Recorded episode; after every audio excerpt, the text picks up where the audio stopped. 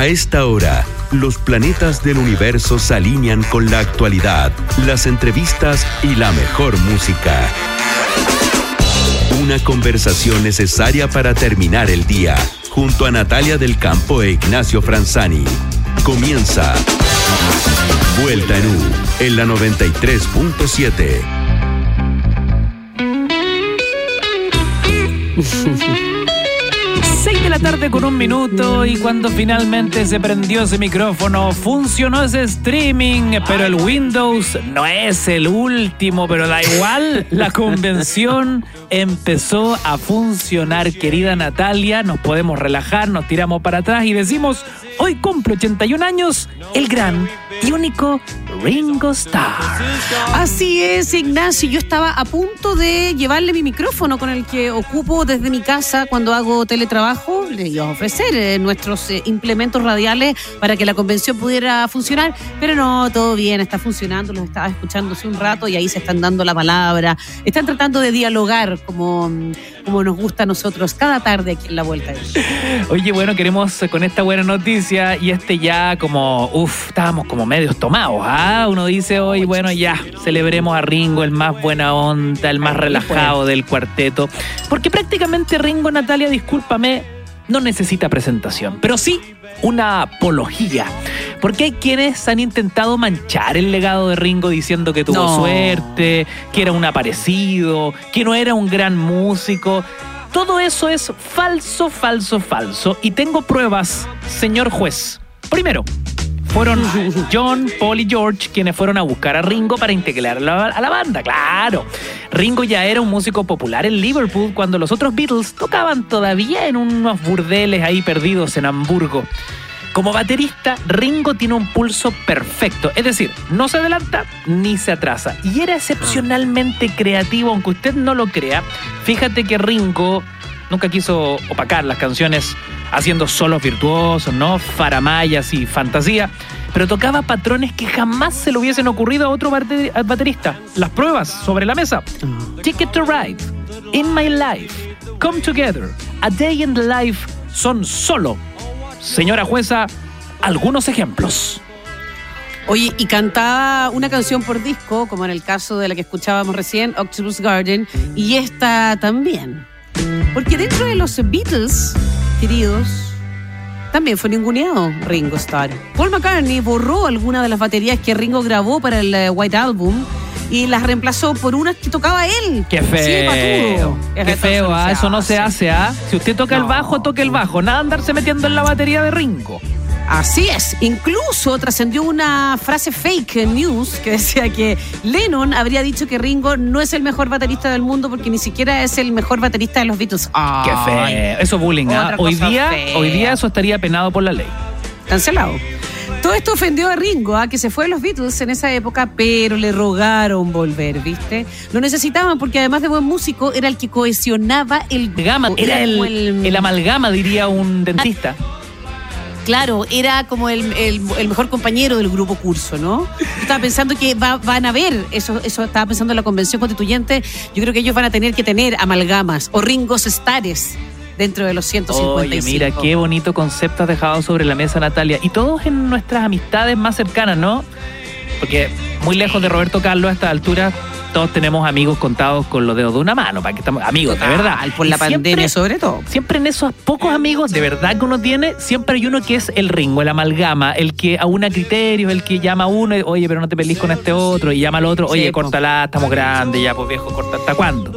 Claro, es que ser ringo en la vida es no tener eh, complejos de divo, como Paul y John. ¿ah? Ni tampoco, y ser ringo en la vida es no tener resentimiento de compositor como George Harrison. Ah, exacto. Mira, si muy, este es un análisis casi psicológico del personaje. Total. Eh, Ringo era el buena onda. Hay que ser el buena onda. Y de hecho fue el único que colaboró con todos los Beatles como solista. Claro, cuando George Harrison hizo, sus, eh, hizo el concierto en Bangladesh, ahí estaba Ringo también ayudándolo, por ejemplo. Bueno, con el tiempo su estilo y su carisma han vuelto a ser valorados y por eso en Vuelta y No celebramos todos sus cumpleaños hasta el infinito y más allá, porque viva la amalgama constituyente, buena onda, afiatador, el amigo Ringo Starr. Necesitamos que por lo menos uno de esos 155 constituyentes ejerza el rol de Ringo Starr. Y ojalá que lo diga al micrófono. Disculpen, a la mesa, perdón. Quiero ser el Ringo Starr este año Hoy de está trabajo. cumpleaños, claro. Hoy está, claro, lo podrían citar, incluso sería una efeméride necesaria para este primer día de trabajo ya la de veras, ¿no? Porque con todos los chascarros y las chambonadas de lunes y martes, recién hoy día se pudo instalar en el ex Congreso Nacional y no en la Universidad de Chile, que era lo que muchos temían que iba a suceder, ya, empezó la pega. Y empezó la pega acá también, ¿ah? Son las 6.5. Sí. Grande Ringo, Vamos. feliz cumpleaños. Somos un poco objetivos acá, porque tanto Hernán Melgarejo como quien les habla, cuando escogimos entre los cuatro de Liverpool, siempre somos del bando de Ringo Starr.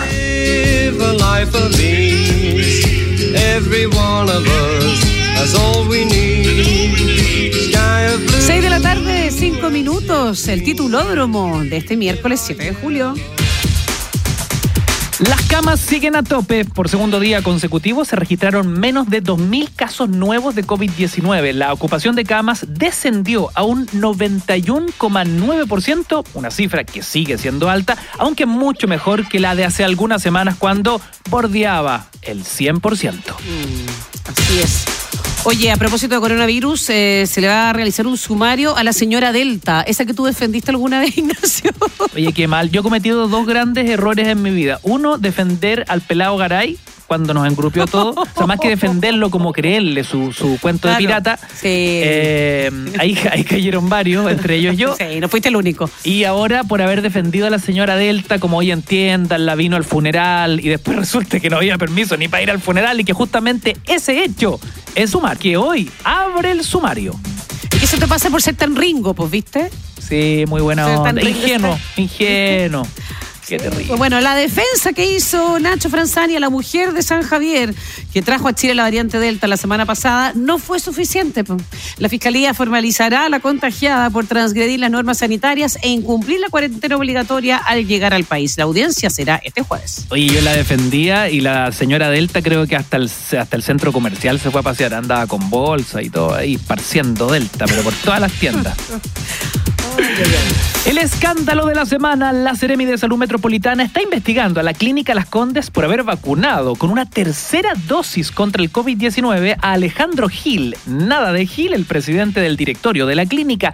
Fíjate que el directivo habría obligado al personal de la clínica a vacunarlo con una tercera dosis, saltándose la fila, todos los protocolos nacionales e incluso mundiales de vacunación. La Seremi fue al vacunatorio de la clínica para abrir e incluso evaluar el cierre del vacunatorio de la clínica Las Condes. Mira, dos datos extras a la noticia que contaste. Eh, Gil es el esposo de la controladora de la clínica Las Condes, Cecilia Caldesi, o sea, es el jefe, jefe, dueño, dueño. Claro. Entonces llegaba él a decirte, dame una tercera dosis, no te queda otra. Jefe de jefes. Y según, claro, y según la clínica, él eh, fue, eh, se fue a hacer un examen de anticuerpos porque es una persona de alto riesgo de contagio y preexistencias. Entonces su médico tratante le dio instrucción de ponerse una tercera dosis. Oye, pero eso es muy cara dura, ni que fuera Michael Jackson, ¿de qué estamos hablando si ni siquiera se ha aprobado? Sa- sabemos, ya la, la autoridad lo dijo en su último reporte mensal, no sé si fue ayer creo, que, eh, que lo más seguro es que esa tercera dosis sí sea mm, entregada a la, a la población objetivo, pero todavía no sabemos cuándo, o sea, ni siquiera hay fecha y este tipo ya tiene su tercera dosis. Así que da lo mismo lo que diga su médico tratante, esa tercera dosis no se No, puede claro. suministrar, el sistema aún no lo permite. Oye, eh, por No, Twitter yo nos ponen pensé acá tiro. que ¿Mm? cuando con este dato, ¿no? De que es el marido de la jefa y él es el Sí, jefe po. de jefe, llegó y le dijo al, ahí el vacunatorio, a ver, a ver, no, si no le podemos dar la vacuna, señor Gil, no, eso es- está fuera de protocolo. A ver, ¿quién es el doctor acá? ¿Quién es el doctor? Vacúneme. Y fíjate que lo inocularon justo en ese momento. Dicen en Twitter, Oye, ah, las malas ¿En lenguas. serio? No, y además pon- ponme la Pfizer. Y yo mala, malvada, pienso Es que tenemos Coronavac nomás. No, consígueme una Pfizer y rápido. Pfizer, porque con esa voy a poder viajar. Quiero mi cuarto de Pfizer ¿Viste? ahora. ¿Viste? Que la gente quiere, quiere esa para poder viajar. Ya. Oye, Ya, sigamos. Porque Bono Gobierno, después de que Catalina Parot perdió las elecciones de gobernadora y después de que dijo que estaba en deuda con la campaña, el gobierno se puso la mano en el corazón y decidió ayudarla. ¿Y cómo? Reemplazar al cuestionado Francisco Encina como secretario ejecutivo de la convención. O sea, reemplaza a Francisco Encina y ahora Catalina Parot es la nueva secretaria ejecutiva de la convención constituyente. Oye, justo prendí la tele cuando eh, fue el breaking news, ¿no? Y ahí estaba el ministro que primero pide disculpas, responde algunas preguntas y le da el pase a Catalina Parot. Y, y yo esperaba como que en algún minuto dijera, bueno, y de pasadita también pedirle al gobierno que me ayude, que tengo la deuda con la cuestión de la gobernación, me metieron en este baile y debo, debo N plata. Claro, hoy hay que decir que ella, pues, como que, ¿cómo se dice ese dicho? Que le puso el cuerpo a las balas. Claro, pues. Puso el pecho a las balas, o sea, como no había, nadie quería ir a la gobernación a competirle a Claudio Rego y fue como ya, ella, vamos, Catalina Parot. Ahora, como, ¿me entendés? Como la que va arreglando los problemas que salen en el camino, ya.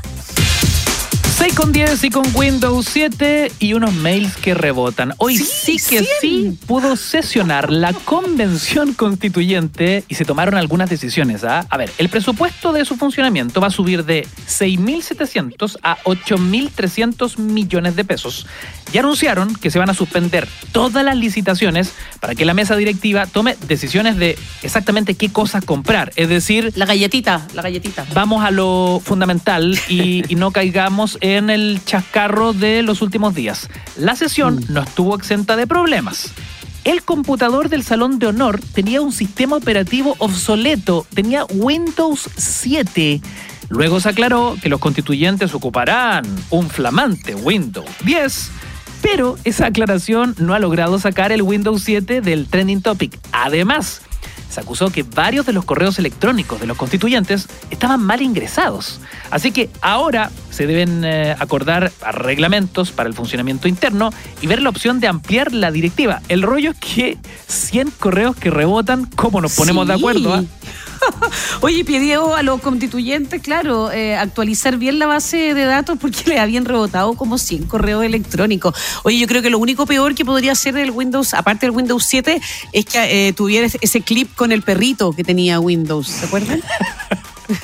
que los constituyentes les aparezca el perrito. el. Oye, van a terminar escribiendo la constitución por DM de Instagram y por grupos de WhatsApp, ¿ah? porque con un sistema que no funciona, veamos cómo se van ordenando las cosas en los próximos días. Creo que por Fotolog dicen algunos acá. Oye, y ya, vamos a la noticia que también eh, conocimos eh, esta mañana, el magnicidio en Haití. ¿ah? Fue asesinado eh, Jovenel Moïse, el presidente de ese país, el también empresario de centro derecha, fue asesinado a tiros en su propia residencia, un episodio violento, eh, un episodio más de la turbulenta realidad que vive ese país hace muchos, muchos años. 20 gobiernos en solo 35 años. Ojo ahí, ¿ah? Eso da cuenta de la tremenda inestabilidad social y política que vive Haití hace ya tres décadas. Vamos a escuchar a Sí, se- Fiftus a esta hora. Ah, perdón, es. te interrumpí. No, no, querías solo iba a agregar que la- la- quizá en un momento se había dicho que la mujer de la primera dama también había fallecido, pero no, está hospitalizada, eh, pero no, eh, no, no falleció. Herida. Eh, Está, está, eh, claro, está herida, pero no, eh, no murió. Y en un comunicado que fue divulgado por distintas embajadas de Haití en el exterior, se dice que los asaltantes eran personas no identificadas, de los cuales varios hablaban español. Mm, Tal cual. Así que vamos a estar. y uno eh, de los hijos del presidente fue testigo también de, de todo lo que pasó, eh, del, digamos, del, eh, del ataque. de la entrada a su residencia, el ataque, claro, y la muerte de su, de su padre, presidente de Haití. Oye, ahora sí escuchemos a B-52. Ánimo arriba, son las 6 con 13 minutos. Resistimos toda tu tarde en la 93.7. Hacemos buen Oye, y Perú. ganó, y ganó Inglaterra, pues viste que nunca, nunca hablamos de fútbol. Oye, aquí, ¿eh? sí, es que yo soy oportunista, ¿cachai? Yo ya se va la selección chilena y yo no sé quién gana, quién pierde. Ya no, se acabó pues, la ganó Copa América. Inglaterra, ganó Inglaterra Dinamarca. Pero mira que perdió, yo te digo, se acabó la Copa América y me estáis hablando de la Eurocopa. O sea, pero mal, futbolero, No, pero no, de cartulina. No, pues yo te voy a enseñar. Oye, Ah, entonces, espérate, Inglaterra ganó la Copa América. No, Perú. No, en la clasificatoria, así una cuestión de aquí. Claro. Ya, escuchemos Baby y seguimos con más vuelta en U, la 93.7.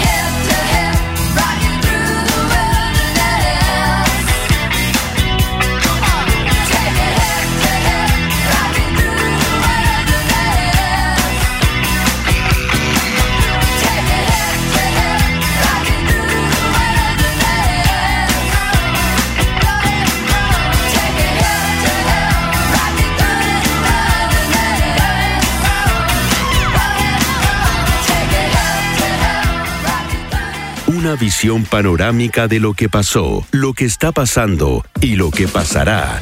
Sigue Vuelta en U en la 93.7. 6 de la tarde con 19 minutos y muchos pensaron que al perder la elección o la reelección en Maipú como alcaldesa iba a mm, silenciar este perfil eh, público no exento de polémicas, pero la realidad no ha sido así, ya que justamente un nuevo conflicto está enfrentando la exalcaldesa de Maipú, Cati Barriga, luego de que el actual concejal de la comuna, Vladimir Muñoz, denunciara haber encontrado una bodega con miles de peluches equivalentes. ¿Peluches? Peluches, sí. Renacín y el otro, ¿cómo es que se llamaba? El Ay, sí, eh, Smapina. Smapina. Bueno, el rollo es que pillaron esta bodega con, insisto, miles de peluches en un gasto cercano a los 50 millones de pesos. A través de las redes sociales, este funcionario municipal acusó que estos artículos fueron encontrados en el edificio de la Comisión de Educación, la CODECU, luego de asistir a fiscalizar. Me encontré con la sorpresa de que la gestión anterior nos dejó centenares, sino miles de peluches de Renacín y Esmapina declaró. Hay cajas arrumbadas en bodegas con los peluches que hoy día no sabemos qué demonios hacer ni qué destinos van a tener. Así que debido a esta irregularidad sobre los fondos municipales, el concejal manifestó que oficiará al nuevo alcalde, Tomás Bodanovich, en su calidad de presidente del directorio para ver cuál será el destino de estos peluches. Me parece impresentable, sentenció. Ah, vamos a conversar de esta mm, historia, ¿no? Con el ex concejal de Maipú, eh, Ariel Ramos, quien está en la línea telefónica, porque además esta denuncia la memoria frágil, ¿no? Que aparece hoy en redes sociales y ha sido muy viralizada. Es una historia antigua, ya por el año 2018 se hablaba de este mismo tema, de los peluches y que correspondían a un gasto eh, que no correspondía en el municipio, así que queremos entender parte de la historia y qué opina. Ariel Ramos, bienvenido a Vuelta en U, ¿cómo estás? Hola Ignacio, ¿qué tal? Buenas tardes a toda la gente que escucha Radio Universo. Muchas gracias por la invitación. Ariel, eh, cuéntanos un poco más también, porque como decía Ignacio, esta denuncia no es nueva para ti, porque ya el año 2018, en la gestión anterior, ya se hablaban de estos gastos que eh, no se sabe o, o- o han sido siempre cuestionados, muchos de ellos. Ah. Sí, no, tal cual como, como ustedes señalan, esta denuncia la hicimos desde nuestra concejalía, conjunto con otros concejales de oposición, los que sí fiscalizamos en ese entonces, en el mandato anterior, fuimos a Contraloría General de la República y también al Ministerio de Educación. ¿Y por qué al Ministerio? No solamente por tratarse de la Corporación de Educación de Maipú, sino porque estos peluches, que fue una compra de 15.000 ejemplares, como ustedes bien lo señalaban, de Mapina y Renacín, fueron comprados con el Fondo de Apoyo a la Educación Pública proveniente del Ministerio de Educación, que es un fondo que se le inyecta a, a buena parte de los municipios en esta etapa de transición desde la administración municipal a los eh, entes que van a estar hoy día regidos por el Ministerio de Educación, en esta reforma que se hizo de traspaso de los colegios municipales. Claro. Pues bien, lo, lo gravísimo, Ignacio, en este caso, es que habían glosas específicas para gastar dicho dinero, 54 millones de pesos en, en este contexto. ¿Qué se podía hacer con esos recursos? Capacitar profesores, reparar infraestructura deficiente de los establecimientos municipales, pero a la alcaldesa Barriga se le ocurre la brillante idea, entre comillas, de gastarlos en peluches que se terminaron regalando en actividades municipales a 10 pesinestas, no solamente a niños, sino también adultos, adultas, a, autoridades de, gobierno que venían a, visitar la comuna en, en- en sus distintas gestiones. A todos ellos se les regalaba un peluche, como si fuera la gran gracia. A nosotros también como concejales un día llegamos a la sesión presencial y en cada uno de nuestros puestos había uno de estos peluches. Yo, por supuesto, lo guardé para mm, tenerlo como prueba de la denuncia que hicimos a Contraloría General. Bueno, igual se entiende que había que regalarle los peluches al que se pusiera al frente, porque son tantos que, o si no, terminaban en bodega. Y ahí están, digamos, arrumados, realmente no se, no se entiende. Ah, Oye, habló la alcaldesa Barriga hace Mm. algunos minutos a través de sus redes sociales. Dijo, ¿por qué hacen tanto daño sin saber? Son los descargos de la exalcaldesa tras las acusaciones de los peluches en eh, Maipú. A ver, estoy buscando acá. Sí, Dice- mira, dice que dice que esto nace el 2018 y que es parte de una campaña de matrícula escolar. Que, que por, por eso, eh, eh, ¿no es cierto? Ariel explica eh, que venía de ese fondo, de un fondo del Ministerio de, de Educación. Eh, se les Claro. entregaba a los niños en las matrículas 2018-2019. Y como, como los niños no han ido a clases en pandemia, se guardaron los peluches. Mm, Algo por ahí fue la, la, excusa que dio la alcaldesa Barriga, eh, principalmente consistía en que regalándole estos peluches a la gente, se iba a incentivar la matrícula de los, eh, establecimientos educacionales administrados por, por el municipio de Maipú, cosa que es bastante burda. O sea, ¿quién podría matricular a su hijo solamente porque te regalan un peluche? La gente va a, a matricular a su hijo, a su hija, a los establecimientos siempre y cuando tengan buenos indicadores en gestión educativa. Y para eso, bueno, hay que arreglar la sala, hay que capacitar a los profesores y hay que gastar la plata en lo que corresponde. Ahora, esto es tan grave que nosotros en el mes de octubre del año pasado, el 2020, lo incluimos dentro de una carpeta bien contundente que entregamos al Tribunal Electoral Regional, donde nosotros solicitamos la destitución de la alcaldesa Barriga y más aún solicitamos también la inhabilidad para ejercer cualquier tipo de cargo público en un plazo de cinco años, que es el máximo plazo que en este caso nos faculta la ley para hacer esta acusación. Esa acusación la hicimos eh, seis concejales en ejercicio en, en aquel entonces, ya estamos pronto a tener un fallo, esperamos que ya en primavera esté la resolución y ojalá tengamos resultados contundentes, porque lo que más nos interesa es que acá demos una lección de las cosas que no se pueden hacer.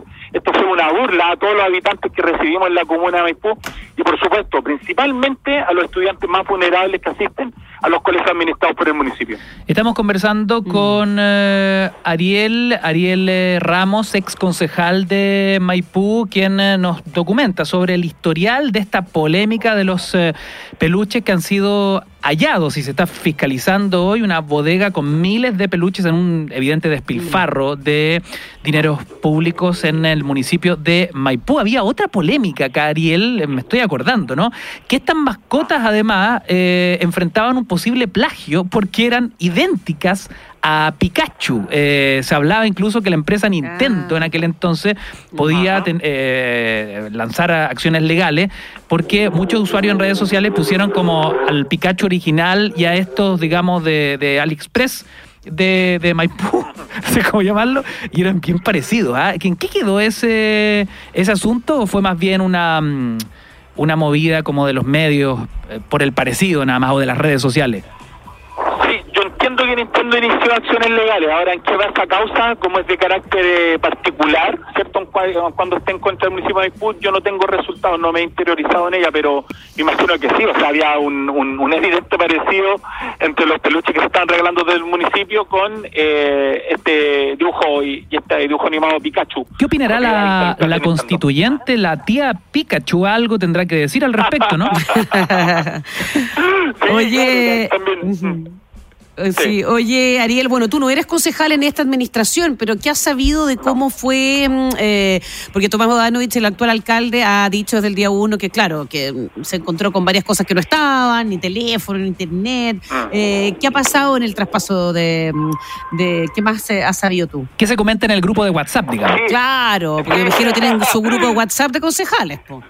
Sí, no, por supuesto. De hecho, bueno, en las últimas semanas de nuestro mandato nosotros estuvimos bien preocupados de que esta transición se llevara de la mejor manera posible. Sabíamos que iba a ser difícil, la alcaldesa no asiste al cambio de mando en una falta de espíritu cívico tremenda, eh, y sabíamos que se iban a dar estas complicidades. En, en Maipú eh, estuvieron operadores políticos de Renca, y en Renca, cuando asume el actual alcalde Claudio Castro y deja la responsabilidad de Vicky Barahona, ocurrió exactamente lo mismo. Así que nosotros no nos sorprendíamos de todas las cosas que están que están pasando eh, y también sabíamos de antemano que habían estas cajas con centenares de peluches en la bodega de la Corporación de Educación.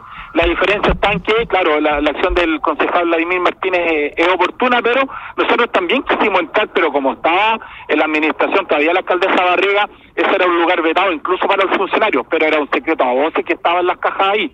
Eh, y así, bueno, nos estamos encontrando con varias sorpresas y van a salir varias cosas más. Hoy día, por ejemplo, aparece una noticia en el diario lacuarta.cl Sí, de una de la agresión a la periodista. Que fue, Mm. que fue agredida, que fue eh, bofeteada en este caso por la alcaldesa Barriga. Nosotros sabíamos eso. Eh, Eso, ¿usted, ¿qué sabían como- ustedes de que había como una cultura? Se dice que habría como una cultura del en la municipalidad durante el periodo de Barriga. Nosotros vivimos cuatro años y medio de algo muy parecido a una dictadura, donde todos los opositores éramos silenciados, éramos amedrentados por los seguidores de la alcaldesa, donde cualquier opinión contraria que no fuera del gusto de Katy Barriga, de inmediato se nos silenciaban los micrófonos, los insultos, los epítetos, que fueron de conocimiento público, bueno, más todo el, el, el, gasto en, cosas improcedentes. De verdad se vivió un, clima bastante hostil para los que no pensamos igual a la, a la alcaldesa y hoy día se están viendo los resultados. Eh, hubo maltrato, hubo eh, abuso de horas extras de directores cercanos a, a Katy Barriga y bueno, varias cosas más que por suerte hoy día por fin tenemos una administración distinta que esperamos que haga las cosas bien y que no se repitan estas malas prácticas. Para quienes se vienen sumando a la sintonía, lo que estamos conversando hasta ahora en Vuelta Nu tiene que ver con la denuncia de Andrea Monsalve, ex asesora de la saliente alcaldesa de Maipú, Cati Barriga, quien aseguró que ella la agredió en al menos dos ocasiones. Monsalve, que es periodista de profesión, conoció a la ex alcaldesa cuando trabajaba en Canal 13, después se reencontraron cuando ella asumió como productora en Mega, y en ese minuto le ofrece la posibilidad de integrarse a su equipo.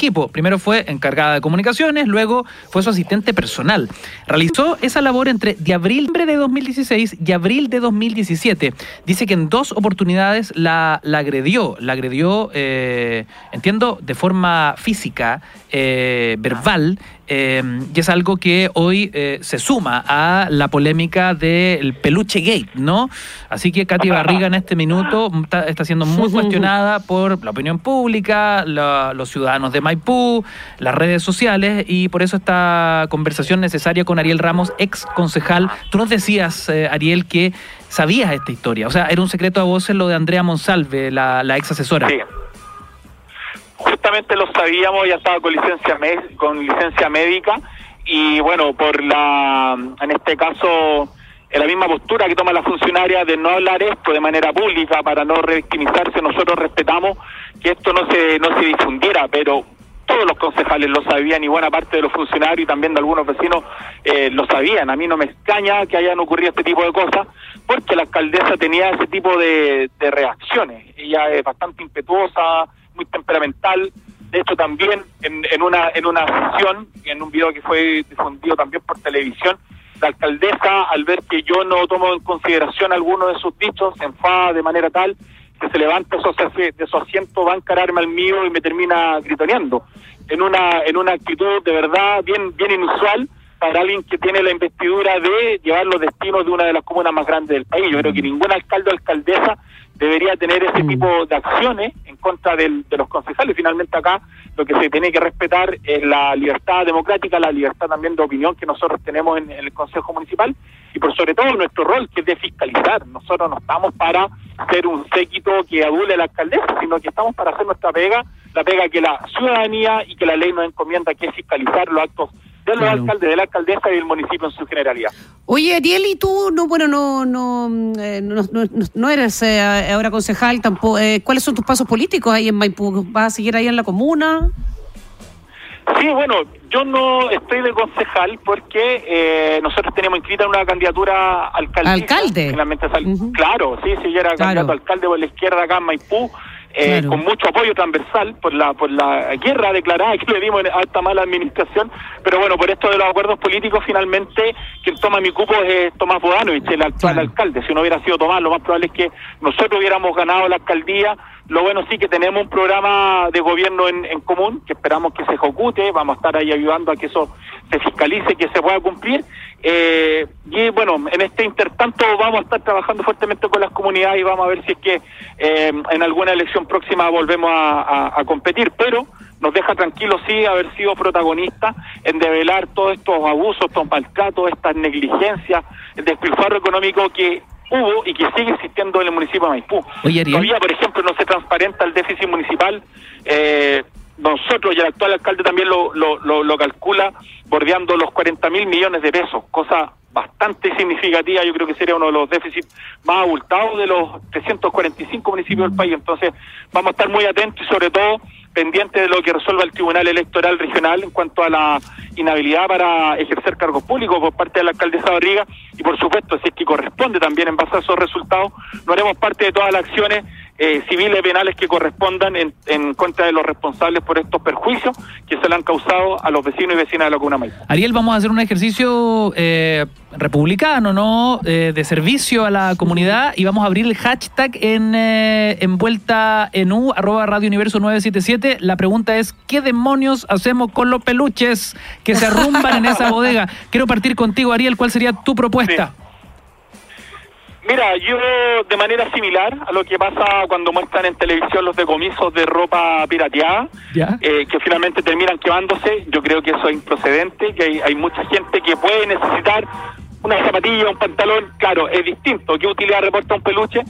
No sé si tanto, pero eh, entendiendo que hay tantos niños en abandono en distintos Mm. hogares que pudieran sacar Sí. un mejor provecho de esto, los jardines infantiles, eh, creo que eh, ese debería ser el destino natural. Yo me opongo a que los voten o, lo- o los quemen. Creo que sería perjudicial en algo que ya está gastado y que lamentablemente no podemos recuperar el dinero. Hay que ser prácticos, creo que en este caso. Claro, la plata ya se gastó, los peluches ya están ahí en bolsa, guardados en cajas hace meses y meses. Años, diría yo. Así es.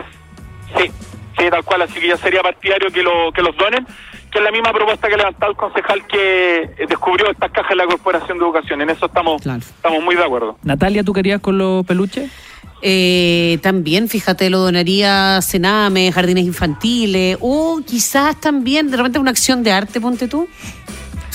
Ponerlos todos Ahí como juntos, está. juntos, juntos. Pasémoselo a papa frita para que haga algo con eso. Sí, como una acción de arte. Yo creo que ah, por ahí va. Por ahí y después va. como un rito, una cosa media, un, eh, un acto psicomagia con los peluches, fíjate. Para sacar todas las, cosas freak, raras y, da- y darle pura buena onda, energía y...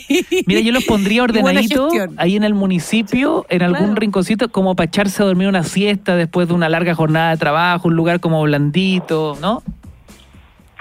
La alcaldesa, y, tiene- tiene- y hay videos, hay, hay videos que circulan aún por redes, estas Ya. cajas de peluche estaban en su oficina en la alcaldía y su hijo jugaba con ella. Pero ¿cómo? Ah, claro. Pero sí, Oye, ¿eso es lo más freak que te tocó ver? Era para ¿O hay algo así? ¿Qué fue lo más raro? no, es una, una de las tantas cosas. Ella celebró el cumpleaños de sus hijos en independencias municipales, en la oficina de la alcaldía. Ella celebró su cumpleaños de manera apoteósica en el patio de alcaldía, con, con animador de televisión, con mesa con mantelería, con cóctel y todo lo más probable con recursos públicos. Oye, ¿de Eh, quién era la yegua? Porque dice que era de ella. ¿Qué hace una yegua ahí? Disculpe, pero ¿qué hace una yegua en un Oye, es municipio? es una de las tantas rarezas. Lo que pasa es que ella, en, en un sector que se denomina parque municipal, hay distintos animales y ella trató de instalar eh, con mucha publicidad una granja educativa que además eh, habían unos animales que generaban leches especiales para niños con alergia alimentaria. Ah, mira. Pero finalmente, bueno, eso puede ser para la foto, para el video, finalmente esas cosas nunca resultaron. Eh, y lo, lo, lo raro es que haya tenido una, una yegua, o sea, si yo tengo una mascota, eh, es- muy extraño que yo la lleve a- al, al municipio, al lugar de trabajo, y menos que haga uso de los recursos públicos, por ejemplo, para mantenerla, para alimentarla. El agua que vivía esa, esa yegua seguramente era agua municipal, entonces de verdad es bien extraña la figura y es bien extraño que alguien le haya regalado esa yegua. Todas las autoridades en Chile, sean concejales, alcaldes, diputados, senadores, ministros, todos estamos afectos a lo que eh, estipula la ley del lobby. Y nosotros tenemos que transparentar en esa plataforma a la ciudadanía, a todos los vecinos, cuáles son las reuniones que tenemos con los distintos sectores de interés, particulares, empresas privadas, públicas, y también los donativos que se nos hacen. Y hay donativos que están estrictamente prohibidos en, relación a la, cuantía de dinero que, que superan. Y en este caso, un, animal de esa característica es un regalo bastante caro. Por lo tanto, lo que corresponde ahí es haber rechazado eh, ese regalo y no tienen nada que hacer en un, en un municipio. Y menos que ahora venga, ella lo venga reclamando. O sea, me parece de verdad insólito. En fin, oye, gracias Ariel por esta conversación. Ariel Ramos, ex concejal de Maipú, eh, comentando la última polémica de la ex alcaldesa Katy Barriga. Hacemos un breve alto, estamos un poquito pasados. Vamos y volvemos en esta vuelta en U, la 93.7. Parada obligada para seguir en este recorrido por lo que queda del día. Pausa y ya volvemos con más Vuelta en U, en la 93.7. Un auto innovador de verdad no es aquel que puede volar, ¡Ya niños! ¡Súbanse para ir al colegio! sino el que te entrega un alto rendimiento de 25 kilómetros por litro en ciudad gracias a su motor eléctrico. Toyota Corolla Cross SUV Hybrid, la tradición de innovar. Ahora con tecnología híbrida autorrecargable que no se enchufa y que te entrega un alto rendimiento con una autonomía de 900 kilómetros. Conócelo y cotiza en toyota.cl. Rendimiento obtenido en mediciones de laboratorio según ciclo de ensayo de la CEE, homologadas en el MTT. Más información en www.consumovehicular.cl. Los dolores de cabeza son muy molestos, alteran nuestro día, tranquilidad y ánimo. Combate los dolores de cabeza con Migraplex, medicamento que ayuda a tratar migrañas, cefaleas y neuralgias con su fórmula de origen natural. Migraplex, en comprimidos de absorción sublingual, te ayuda a recuperar la tranquilidad de tus días. Alivia ese dolor de cabeza con la fórmula natural de Migraplex. Encuéntralo en farmacias Alcobrand y farmacias Snob. También disponible en su venta web con despacho a domicilio.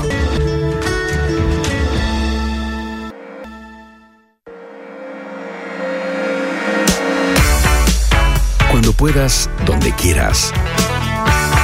Escúchanos en universo.cl. En Entel Empresas, acercamos la tecnología a tu negocio con herramientas para digitalizarlo, con las que podrás organizar tus finanzas, evitando errores en tus números, hacer videollamadas, trabajando en línea, agendar online para mejorar la experiencia de tus clientes, gestionar documentos, firmando contratos con solo un clic y mucho más. Encuentra todas las herramientas digitales que tu negocio necesita en entel.cl slash empresas. Entel Empresas, tu negocio no está solo. Vía libre para más risas, actualidad y buena música. Continuamos con Vuelta en U en la 93.7. Herramientas digitales de Entel Empresas presenta Ideas gratis. Emprendimientos que cambian el mundo. Lo sabemos, con la pandemia las cosas han estado muy difíciles, sobre todo para los emprendedores, emprendedoras, micros y pequeños empresarios, pero también sabemos que jamás se dan por vencidos y que ponen toda su energía en seguir adelante, así que en Ideas Gratis apoyamos su trabajo, su esfuerzo en todo momento. Bueno, antes de la pandemia, ir a un happy hour después de la oficina, sabemos, era una opción. Sí, Sin embargo, por pues. los aforos, por la pandemia, ya no es tan fácil pues, salir e irse al bar preferido a tomarse un cóctel. Su after office. Hoy, claro, te presentamos una alternativa en casa. Se trata del emprendimiento arroba Courier La Coctelera. El primer eh, servicio de coctelería a domicilio de Chile Mm. que ofrece box, cajitas de cócteles para disfrutar con tus amigos en la casa. Qué en cada rico. caja rico. En cada caja hay destilados, licores exclusivos, frutas frescas o deshidratadas, agua, snacks, entre otros productos y viene en un empaque eh, reciclable con este código QR donde hay, está la receta del cóctel o mocktail favorito. Y cada box se puede escoger distintos formatos, eh, uno o más de 10 cócteles en cada caja. Mira, está en Instagram y se llama Courier o Courier la coctelera.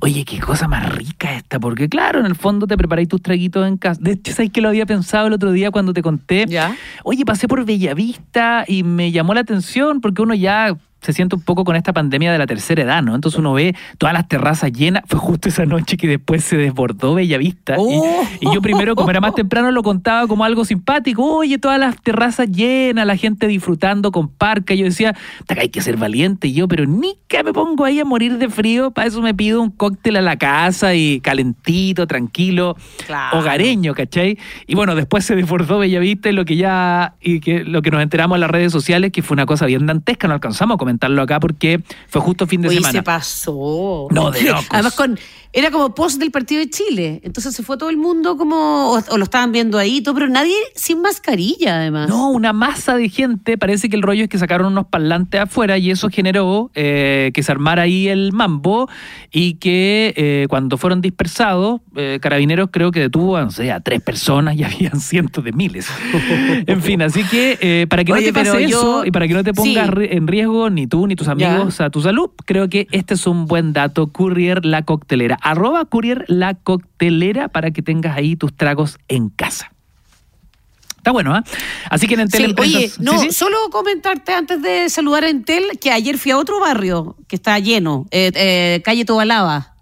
¿Ah? Ah, claro, bar. los clásicos bares ahí en la calle en Tobalaba. ¿Qué? Por ahí, por el. Mo- Moloco, Oye, esa onda. Lleno, el ecléctico, el 1, el ¿El 12, Barba 13, Azul? todo, todo, toda esa. Oye, pero llenos. Mira. Llenos. No, Pero sí. bien, hay que apoyar al- a, la gastronomía. Es que la Ya. gente, la gente anda con, anda con ganas de, anda con sed, anda con mucha sed. Había sed, había sed. Y en Teleempresas sed, acercamos la tecnología a tu negocio con herramientas que te ayudan a digitalizarlo. Con ellas podrás gestionar documentos, firmar contratos con solo un link, incluso trabajar en línea con tu equipo.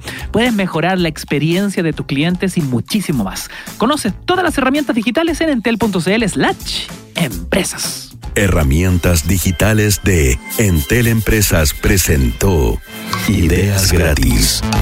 Emprendimientos que cambian el mundo. Ay, que me gusta esta canción, Ignacio. Me es que sentí del tantas campo veces así. tú eres una bomba. A punto de explotar. Sos una bomba. falsos.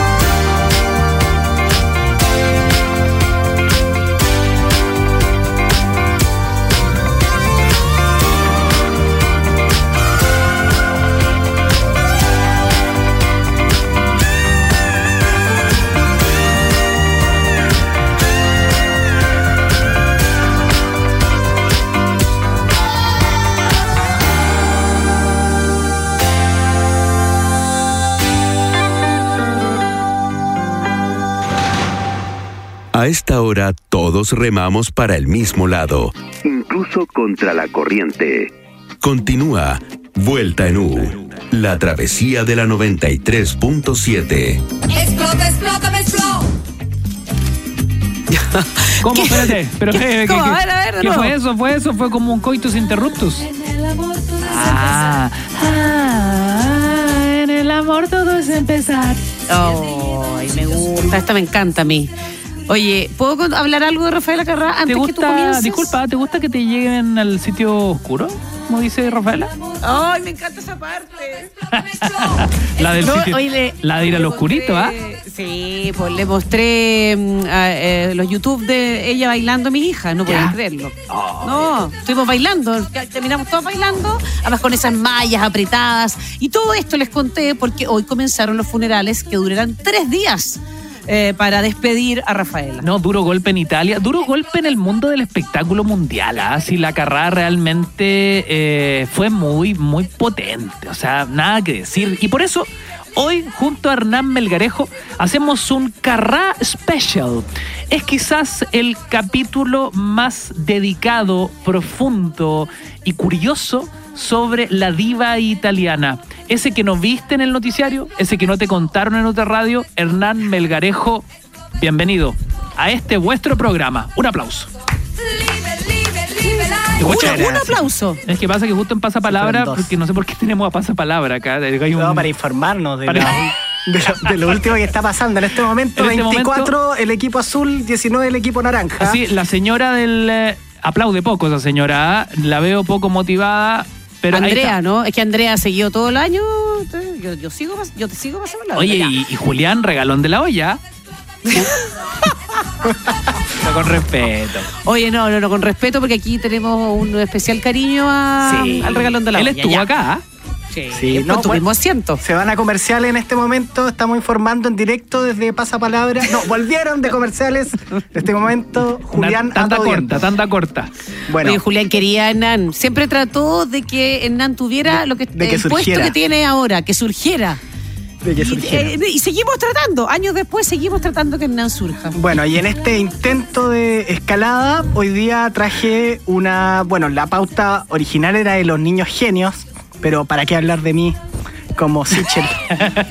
así que la cambiamos. eh, el lunes murió Rafaela Carrá, como todos sabemos. Así que hoy día les traje una trivia para desafiarlos a ver si realmente son eh, están interiorizados en la carrera, en la historia, en los datos freak de esta cantante. me Ya, gustó. yo Dale, juego, dale. vamos. Bueno, entonces vamos con la cortina de la trivia. Adelante, maestro. Explota, explota, me explota. Explota, explota mi corazón. Explota, explota, me Qué grande Melga, una especie como de Don Francisco Radial, esto es Eh, nuevo. un Julián.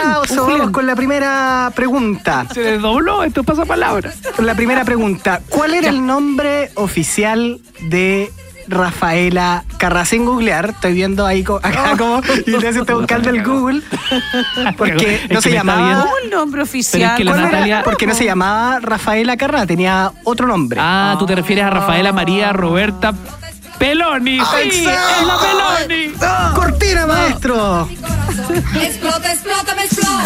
Explota, explota mi corazón. Exactamente. siguiente. Se llamaba Rafaela María Roberta Poloni y se cambió su apellido por Carrá en honor a un pintor italiano llamado Carlo Carrá. Mira. Increíble. ¿eh? Todos los días se aprende algo nuevo en este programa. Increíble. Bueno, ¿a qué edad comenzó a eh, tomar clases de danza? Chiquitita, no, 11 años. Menos, te apuesto que cinco años. Sí. Vamos a ver. Cortina. Explota, explota, me explota. No, era a los 8 años. A los 8 años Ya. comenzó a tomar clases de danza clásica. Era como una especie de niña genio, pero en realidad danza clásica parte más o menos como a esa edad. No la chuntamos. está Igual bien. tuvimos como a la mitad. ¿ah? O Sí, sea, sí, pues, entre cinco y once. Entre 5 Sí. y 11, Exacto. 8. O sea, como que igual la chuntamos, ¿no? Entre los dos. Claro, bueno, ¿cuántos amores tuvo Rafaela Carrá en su vida? ¿Cuántos amores? ¿Cuántos amores? A claro. ver, yo te diría tres. Sergio, Sergio, Ya. eh, yo te diría dos. Dos. ¿Y tú, Ignacio? Yo diría tres. Tres amores. La respuesta correcta es dos. Oye, pero Amor es ma- eh, como fue formalizado. Claro, porque amor Yo sabía que era formalizado. bien eh, eh, poliamorosa. Poliamoro- claro. Claro, pero, eh, pero o Amores Oficiales tuvo dos. Uno Dos, con Gianni sí. Boncopagni, autor, director eh, y conductor de radio, 11 años mayor que ella. Y fue además manager durante gran parte de su vida. Duraron 10 años, pero eh, terminaron bien porque ella fue al funeral de él en 2017. No fue un- una ruptura eh, en malos términos. Y el otro amor, Claro. su segundo marido, Sergio, claro, era 11 años menor que ella. Y se separaron después de tres décadas, pero también mantuvieron un excelente vínculo. Corre la cortina. Acá debería, debería ser con aplauso del público. Nos informan por interno que se pegó la cortina, así que no vamos a poder contar con ella. Vemos cómo fracasa esta, esta trivia en su debut y tal vez todo indicaría despedida en este programa. Continuamos, Melga, yo te empujo, yo te remo. Explota, explota, me Ahora sí. Sí, señor. Explota, explota, Banco, yo, explota, explota, yo te banco, yo te banco. explota, explota. Mira, ¿cuántos Rafaela. trajes se Ya. trajo Rafaela Carrá desde Roma a Santiago para su actuación en el Festival de Viña? ¡Uy, qué ver, difícil está, espérate, pregunta! El blanco, el que hoy día lo vi, hoy A día ver, lo vi. dale, está el bikini como el traje baño blanco. Uno. Está el rojo. Dos. eh, Dos. yo eh, cuatro. ¿Cuatro? ¿Tú, Ignacio? Mira, yo no me quiero quedar corto. Fueron seis vestidos los que trajo de Roma directamente al Festival de la Canción de El- Viña del Mar. Está el español. muy, muy lejos. Le faltan 196 trajes. ¿Qué? Se No, llevó ya, 200 trajes desde Roma a Santiago para la actuación en el Festival No, de Viña. qué 200. locura. Incluso fue que tuvo 6.000 kilos de exceso de equipaje en el avión. Solo por traer todos esos viajes. Oh, Viajó con 26 acompañantes y 6.000 kilos de exceso de equipaje para presentarse en el Festival de Viña, donde, claro, habrá escogido 4 o 5, pero tuvo esos 200 para escoger. Oye, pero espérate, en lo logístico y, en- y también como qué difícil decidir cuando tienes tantas opciones, como que igual hay que editar ahí, ¿no? es como- me imagino como esos cargamentos que traen eh, esos Un tours de YouTube. un fardo de usada, eso. Esos tours de YouTube o de, de- de- de los Rolling Stones que traen como robots gigantes, pero acá eran Pura solo ropa. ropa. Oye, la Carrá. Ojo, recordemos que la Carrá fue la primera reina del Festival de Viña. O sea, entre los 200 vestidos, eh, hubo algunos escogidos. ¿Cuántos? cuántos eh, y solo uno, digamos, mucha para la coronación. Y el peso, ¿ah? Mucha Claro. lentejuela. Bueno, y- tenía, tenía mucho brillo. Y pensar que después para Festival de Viña, para ser reina, entre menos vestido ocuparas, entre menos más ligera de ropa estuviera, mejor. Oye, Oye, pero, qué perdón, analogía hace Melga. La primera reina trajo 200 vestidos. La última reina Saltó se tiró, se tiró Oye, pelota. Pero digamos. cuando Antonio Bodanovich la llama, cuando la llama a recibir eh, la antorcha, ella aparece con un traje de baño blanco que para la época de haber sido bien revolucionario, como que, eh, como con qué voy a cantar y canta con una malla blanca, pierna desla- eh, al aire, digamos, eh, súper de reina, po. Claro. Bueno, otra Bien digno trivia. de reina. ¿En Ya. qué año? Explota, explota, me explota. Explota, explota mi corazón. Explota, explota, me explota. Explota, explota. Me acuerdo como de video loco cuando ponían como las cortinas y el... O sea, no, sábado gigante y la, el- la gente aplaudiendo como... como... Típico programa, bueno, de los 90. Fue... ¿En qué año eh, Rafaela Carrá fue censurada por el mismo Papa, Pablo Oh. IV? Qué buena pregunta. Ah, fue. ese- ah, Fue censurada usted por el sorprende. Papa Pablo IV. Ah, pero eh, fue Sexto. o una canción o por su ¿Qué fue censurado, Hernán? A ver. Eh, precisión. Pablo Eh, sexto. clase de, Pablo clase Vi de es periodismo sexto o uno, cuarto. Precisión. No, no, no, es... Esto fue por, em, para hacer bien el amor, me imagino, ¿no? No, fue eh, censurada, tuvo un un- una moción... 5 3 5 3 4 5 6. No, tuvo una moción de censura por interpretar eh, la canción Tuca Tuca en 1971. ¿Cuál es Tuca Tuca? ¿La podemos buscar? Sí, ¿Y ahí Tuca está. Tuca? Es Mi ahora cortina de, de un noticiero eh, de un canal amigo. A ver, escuchemos. decir.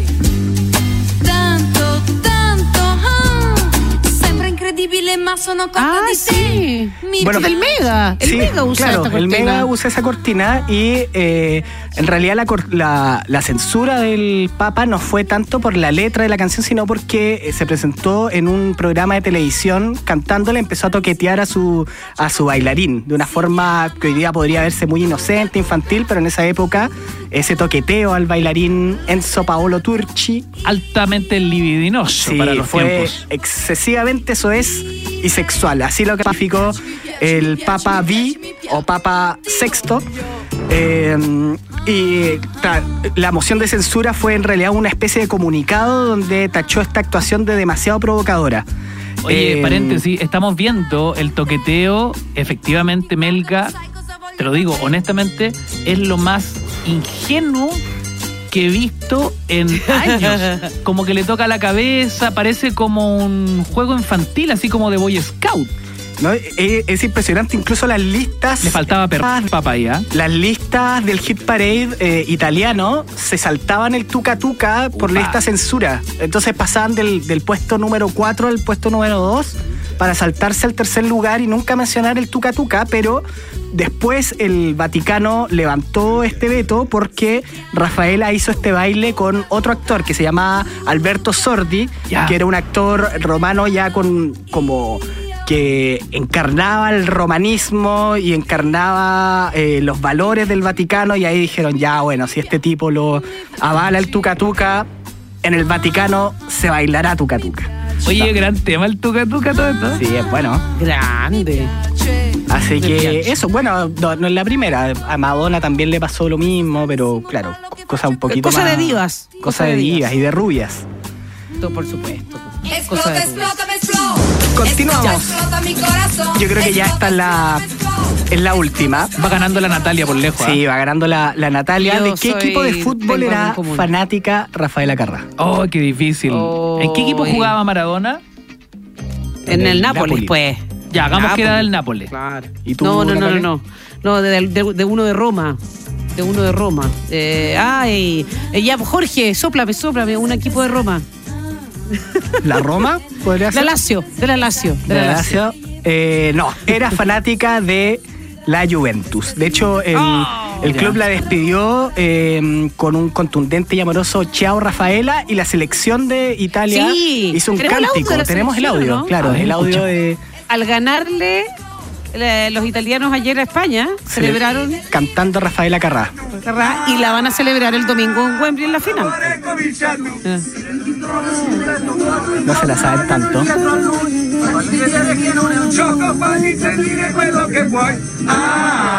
Esa es la selección. Oye, En el amor todo es empezar. Esto confirma es una pandemia mundial que los futbolistas de elite siempre cantan mal, ¿ah?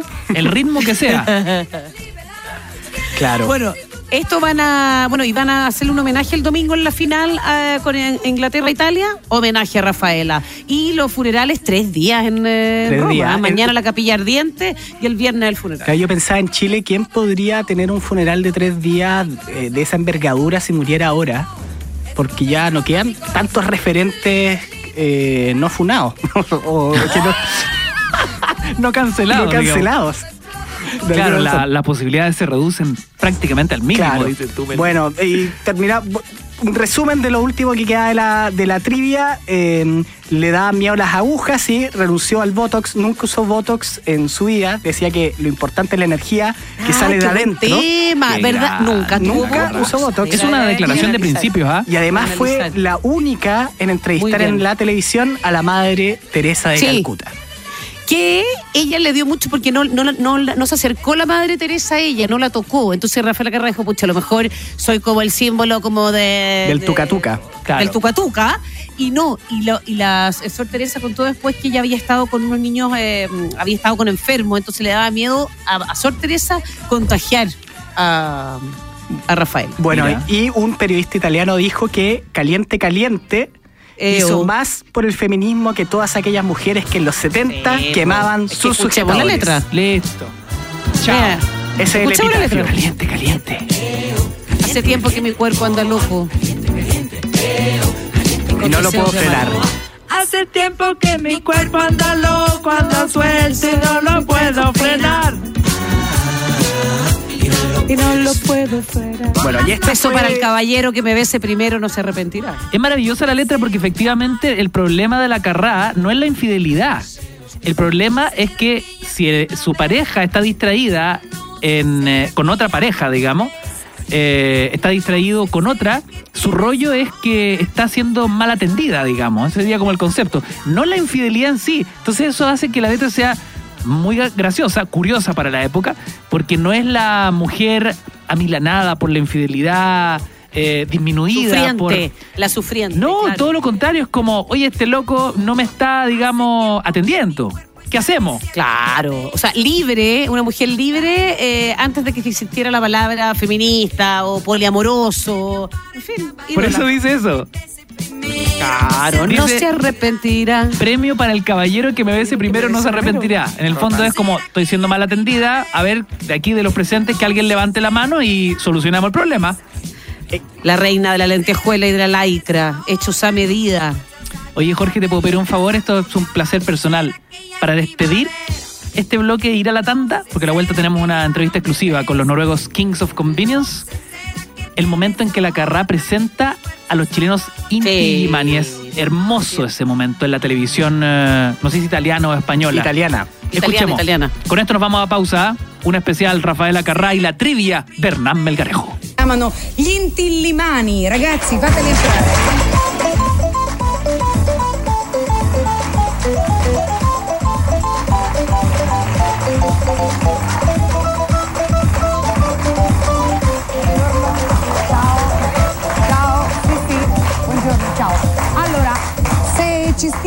Mettiamo qua sul divano, chi non ci sta si siede lì. Ecco qua.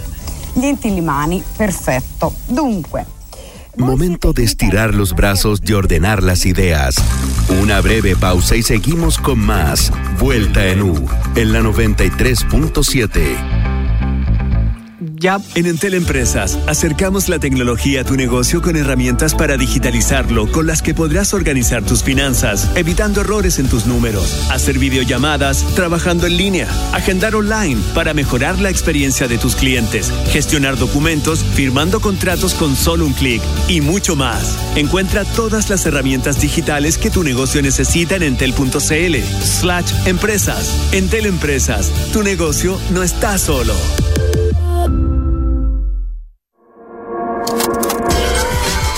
Escúchanos a través de la 93.7.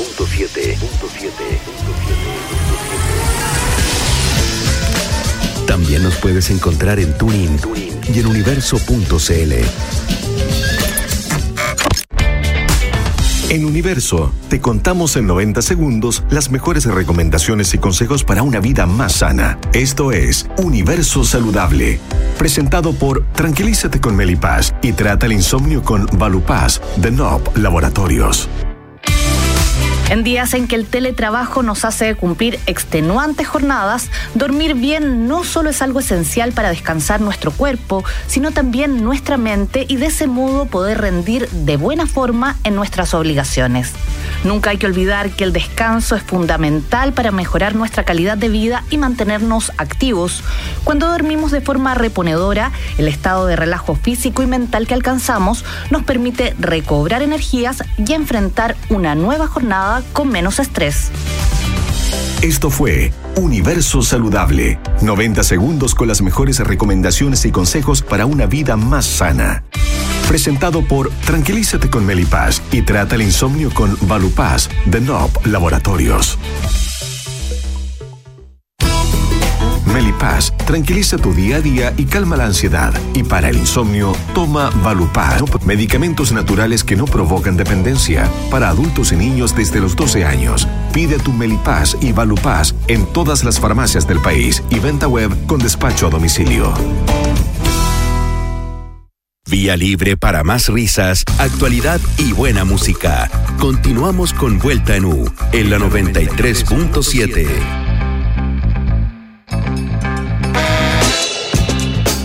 Sie- Siete de la tarde con eh, siete minutos. Este es un eh, regalo para nuestros auditores, para nuestras auditoras, eh, porque Nama Garejo conversó con el dúo Kings of Convenience, Hernán, que están prontos. Ya sacaron su primer disco desde 2009. Claro, conversé con Eric y con Erlen eh, de su disco Peace or Love, que salió hace poco y es su primer disco desde hace 12 años. Así que escuchen esta entrevista exclusiva que tuvimos en Vuelta en U.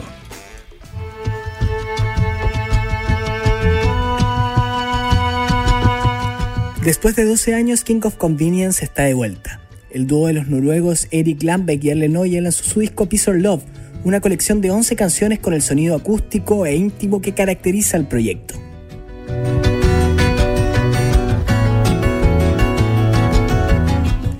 Conversamos con ellos sobre el proceso creativo detrás de un álbum cuyas primeras grabaciones se hicieron en Chile.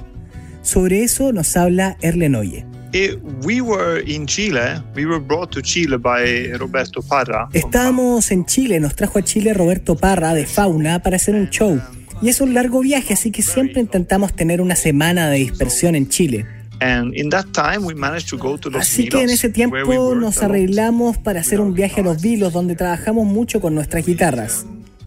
We sat around and worked on song ideas and Nos sentamos a trabajar alrededor de algunas ideas. Nosotros vivimos en países distintos. Este era el tiempo de tour para trabajar en música.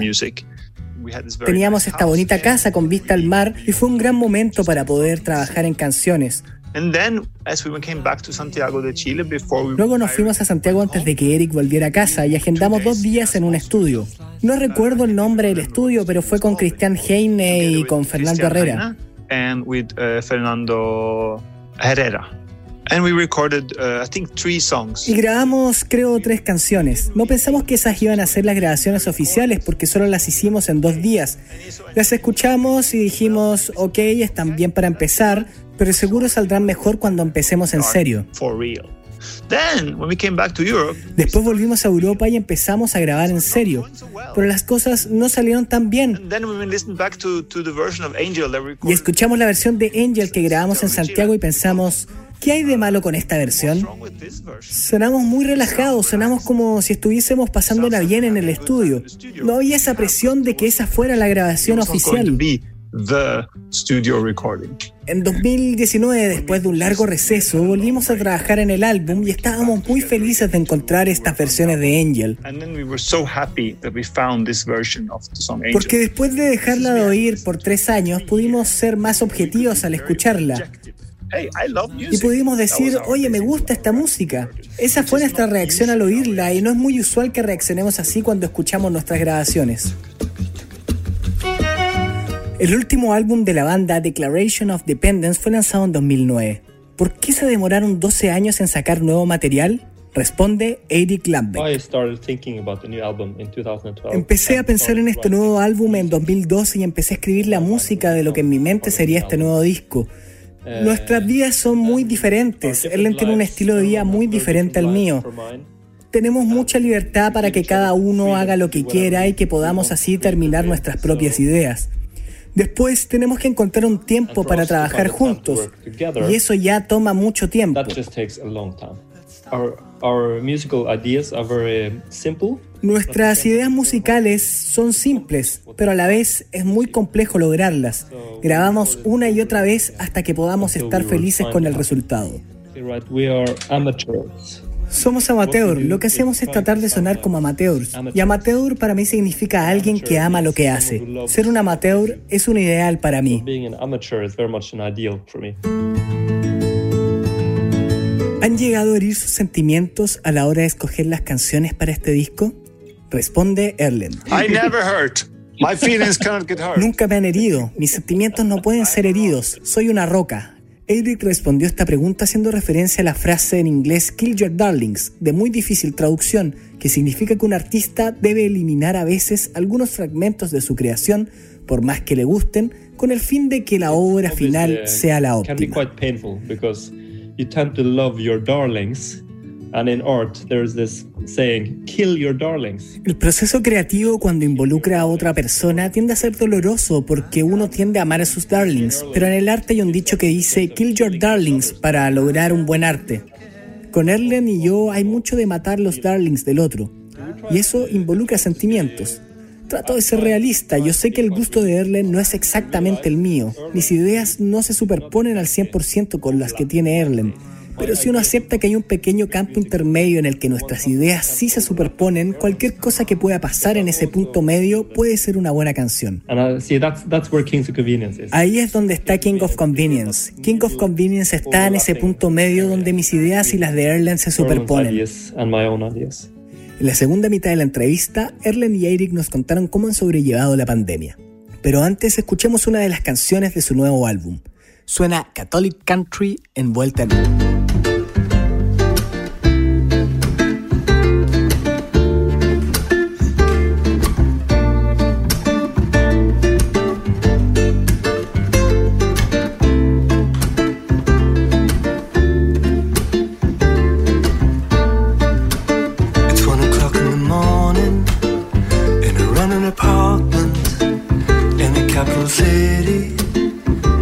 Catholic country.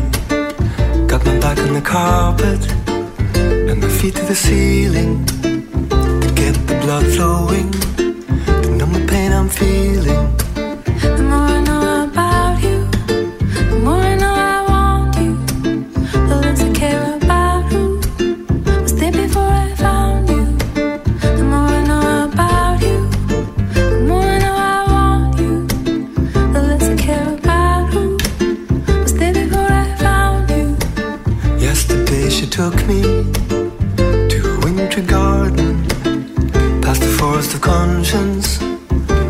Kirby road. With every hour passing, I started to believe in the bubble I've been dreaming. Had a floor and a ceiling.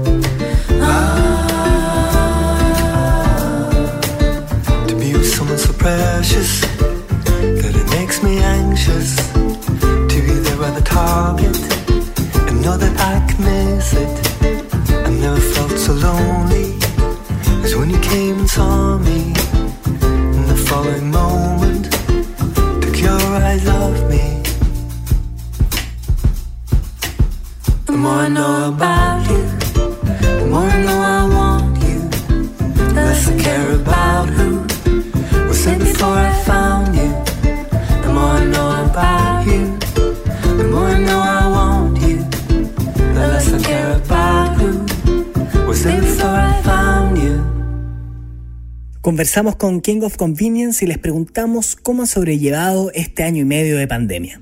I mean, the lockdown was a perfect time for us. La cuarentena fue un periodo perfecto para nosotros para poder enfocarnos completamente en terminar el álbum, terminar las mezclas y escucharlo de diferentes maneras, también de masterizarlo. Necesitamos mucho tiempo para eso. Nos enfocamos en detalles y esta parte de terminar el álbum, igual que la de la producción, toma mucho tiempo.